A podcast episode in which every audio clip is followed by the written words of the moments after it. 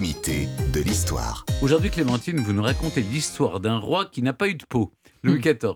Bah oui, parce que vous le savez, euh, jadis, le premier venu pouvait aller et venir librement dans les châteaux du roi, à Versailles aussi bien qu'à Marly, à Fontainebleau. Et euh, tous avaient accès euh, à la demeure royale, à la seule condition d'être convenablement habillé. Oui, une Donc, canne et un chapeau. Une épée. Une Une épée, une épée et, un, et un chapeau qui- qui vous donnait une vague allure de gentilhomme. Pas, Alors de, voici. pas de crop top à l'époque. Ah, non. Non, d'accord.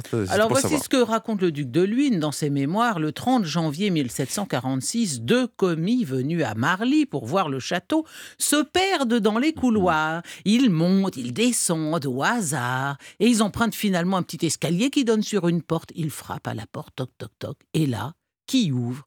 Eh bien, le roi en personne. Ils étaient tombés par accident sur le cabinet du roi, on imagine leur surprise. Alors, c'est très exactement ce qui aurait pu arriver à notre actuel président de la République, sauf que l'on accédait beaucoup plus facilement et plus légalement au roi que l'on accède de nos jours à notre président de la République. Et donc, les mémorialistes du XVIIe siècle ont tous laissé des souvenirs de, de larcins commis à la cour de Louis XIV à la faveur de ce genre d'entrée et d'aller et venue dans le château. Par exemple, à la mi-janvier 1674, on vole là, dans la chapelle de Saint-Germain, une lampe d'argent d'une valeur de 7000 francs et six chandeliers. Plus haut que moi, écrit à sa fille Madame de Sévigné, et d'ajouter voilà une très grande insolence. On a trouvé des cordes à côté de la tribune de Madame de Richelieu. On ne comprend pas comment cela s'est pu faire, car il y avait des gardes qui vont et viennent et tournent toute la nuit. Et oui, les gardes ne manquent pas à Versailles. Il y avait des gardes du corps, des gardes des meubles de la couronne, des gardes des princes, des gardes suisses, 100 Suisses rien que pour l'accès au château et les jardins, et 50 gardes de la porte qui étaient de service de 6 heures du matin à 6 heures du soir et dont le rôle était de surveiller la porte du logis de Sa Majesté. Donc dans ces conditions, comment peut-on voler? Et pourtant, l'avant-veille de Noël 1684, dans la salle de bal, on coupe la bourse d'un capitaine des Suisses. Sa Majesté lui fit donner 100 pistoles qu'on lui avait volées, disant qu'il n'était pas juste qu'un jeune officier perdit en un jour le gain d'une année passée à son service.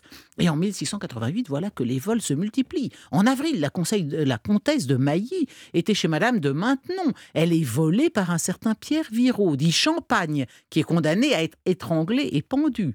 Sa peine est finalement commuée en, en galère à perpétuité. Le même mois, un serviteur de haute maison commet plusieurs vols qui font planer des soupçons sur les domestiques innocents. Malgré cela, il lui est pardonné et le roi se borne à demander de savoir, s'il se peut, les noms de ceux qui, depuis quelque temps, euh, s'adonnent à voler à Versailles constamment dans les appartements. Enfin, en novembre, mademoiselle de Château-Thierry, fille d'honneur de madame, elle avait quêté pour les pauvres, et on lui pique son aumônière. Alors elle se dit, bon ben je, vais restituer la, somme que j'avais décidé de- de- d'affecter au- euh, à ceux pour qui elle avait quêté, aux pauvres. Et le roi, qui en est informé, lui fait porter une paire de pendants d'oreilles en diamant d'une valeur de 2000 écus. Il savait être généreux et munificent, Louis XIV. Sa, pauvre, cette pauvre comtesse qui, qui quête pour les pauvres, on lui pique son aumônière, et bien Louis XIV lui fait envoyer des pendants d'oreilles en Mm. diamant, c'est pas beau.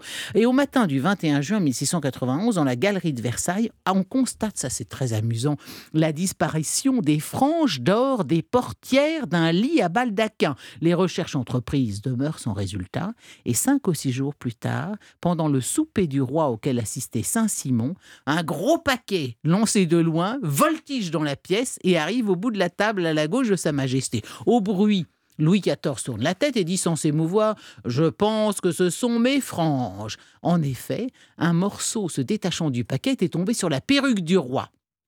Livry, premier maître d'hôtel, se précipite pour enlever le paquet lorsqu'il voit un billet qui est attaché au paquet. Ils sont saisis pour le lire. Je te rends tes franges, bon temps. La peine en passe le profit. Fais mes baises mains au roi. On la scène. Pareil, en, en 1699, deux individus, à Versailles toujours, volent du cuivre et du bronze dans les bosquets du parc de Versailles. En juin suivant, on dérobe de nuit dans la sellerie de Sa Majesté en se servant de fausses clés toutes les housses et caparaçons qui avaient coûté plus de 50 000 écus, plus les selles brodées, des fourreaux à pistolet, des morts en mar- argent massif, sont cités aussi en vrac des vols de vaisselle, d'or et d'argent, des tapisseries, des meubles garnissant une chambre proche du cabinet du roi et quasiment sous ses yeux. Et enfin, Oui, la pièce de choix. On vola même au roi sous son lit son pot de chambre en argent. Des perquisitions furent prescrites avec ordre de prendre l'auteur au, vol, enfin de le prendre, de le pendre plutôt. Pour servir d'exemple, les auteurs du larcin s'étant confessés, ils obtinrent l'absolution à la condition de restituer le pot de chambre euh, de Sa Majesté ou la somme s'il avait été vendu, ce qui était le cas. Le pot de chambre avait déjà été vendu.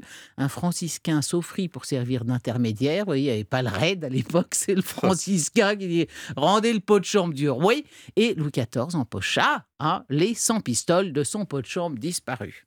Eh bien, merci beaucoup, Clémentine, euh, pour tous ces larcins.